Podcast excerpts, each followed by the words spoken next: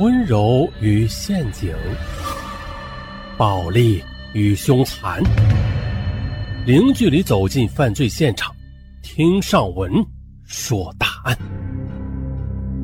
本节目由喜马拉雅独家播出。本期大案，绑架案的隐秘。二零一三年七月八日，方志峰走出了看守所的大门。当天，广东省佛山市南海区人民法院判处他五个月拘役的刑期届满。只是恢复自由的他呀，却看不清楚前路，更无回头路，因为一起议员绑架案毁了这一切。方志峰，大家呀。先记住这个名字。我老婆被绑架了，我要报案。二零一三年二月七日，农历腊月二十七，正当四处洋溢着过年的气氛时，一位男子的到来让佛山市南海区大荔派出所黄岐警务区顿时就没了年味儿。报案的阿伯名字叫唐龙，今年七十六岁，香港人。唐伯的老婆名叫李秀荣，今年四十八岁，是黄岐本地人。据唐伯称，两个人都是丧偶，虽然没有登记吧，但是却以老公、老婆相称。唐伯已经退休了，老婆李秀荣平时吧也只是上门帮人做家务、打点零工。可是唐伯怎么都不会想到啊，居然会有人绑架了李秀荣。而更令人惊愕的是，对方开口就要一亿元的赎金。我去，一亿元什么概念呢？这所里的民警啊，他们都没有办过这样的大案。莫非唐博是大富翁不成？然而，调查的结果却相反，唐博并非什么亿万富翁，每月啊，他只领数千元的退休金而已。退休前。他在香港也只是开了四十年出租车的司机而已。那虽然儿子阿成在香港做生意吧，但是也算不上是太有钱的人。那在老婆被绑架之后，唐伯的儿子给对方打电话，就试探性的问起能否将这赎金，嗯，降低到五千万元时，被对方一口回绝了，说一定要要一亿元，不然以后啊就再也看不到阿荣了。这这这案件就离奇了，有点不太合乎逻辑。这两个人整整是相差了二十八岁呀，怎么会同居六年也不办理结婚手续啊？还有，既然二人都明显的不是有钱人，可这劫匪他索要的赎金却是上亿元之巨。还有啊，对方虽说要钱，但是却没有提供银行账号。也没有提出交接赎金的地点，因此这办案人员曾经一度怀疑案件会不会是唐博幻想出来的呀？可是，唐博对他与李秀荣六年来从相遇到相知的情景却如数家珍，在旁人看来，他是付出了真情的。那是二零零七年五月的一天。李秀荣在一家酒楼做洗碗工，而唐伯则常年去那儿饮早茶。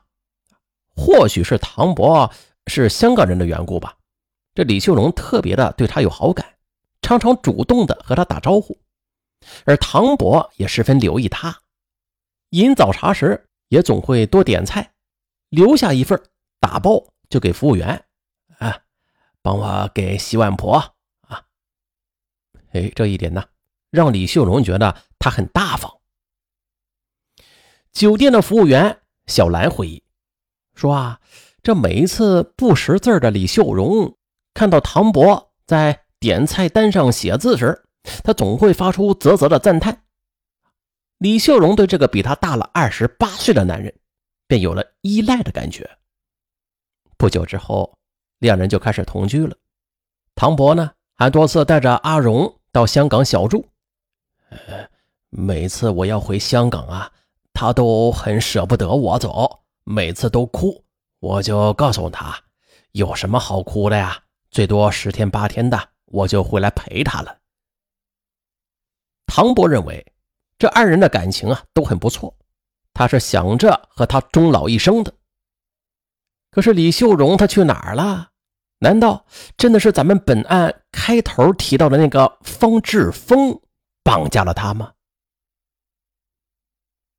这次方志峰决定是真的离开，离开丈夫，再去广东打工。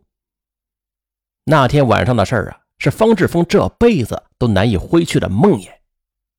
那是广西一个沉寂的小山村，一间不能再普通的小平房里。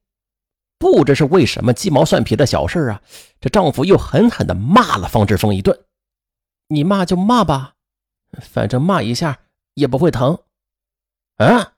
没想到这句话却惹得丈夫直跳脚，随手啊就拿起一段木柴来，就劈头盖脸的。朝着方志峰边打边喊：“好啊，不疼是吧？不疼是吧？”方志峰呢，虽然身高是一米六五左右吧，但是面对气势汹汹的丈夫啊，却丝毫无招架之力。或许他甚至都没有想过要抵抗，他只是一味的躲避。被追到洗澡房的方志峰被丈夫一把就掀翻在地，丈夫看到旁边的尿缸。就一把呀抓住了他的头发，使劲的把他的头往这尿缸里边按。你给我喝，把它喝下去。哎呦，这要不是七岁的女儿闻声赶来，从后边抱住爸爸的大腿，大声的哭喊：“爸爸不要打妈妈！”丈夫啊是绝对不会停止暴行的。半夜了，躺在女儿床上的方志峰浑身疼的怎么也睡不着。他的伤呢，一半是来自身体，一半来自心中。方志峰不由得就想起了以前和现在判若两人的丈夫。二十岁那年，她就嫁给了他，把最好的青春献给了丈夫，生下了二子一女，一家人其乐融融。可自打婆婆去世了开始，丈夫对她的态度就急转直下。那是一九九七年的夏天，方志峰在广东东莞打工。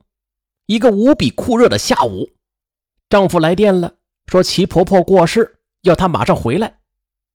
但是方志峰所有的工钱都一分不落的寄回家了，手上的钱连一张回家的车票都买不起。工厂要压两个月才发工资，他去找老板结算，却遭到拒绝。天天软磨硬泡。几天之后，她好不容易拿起工资，坐车回到老家。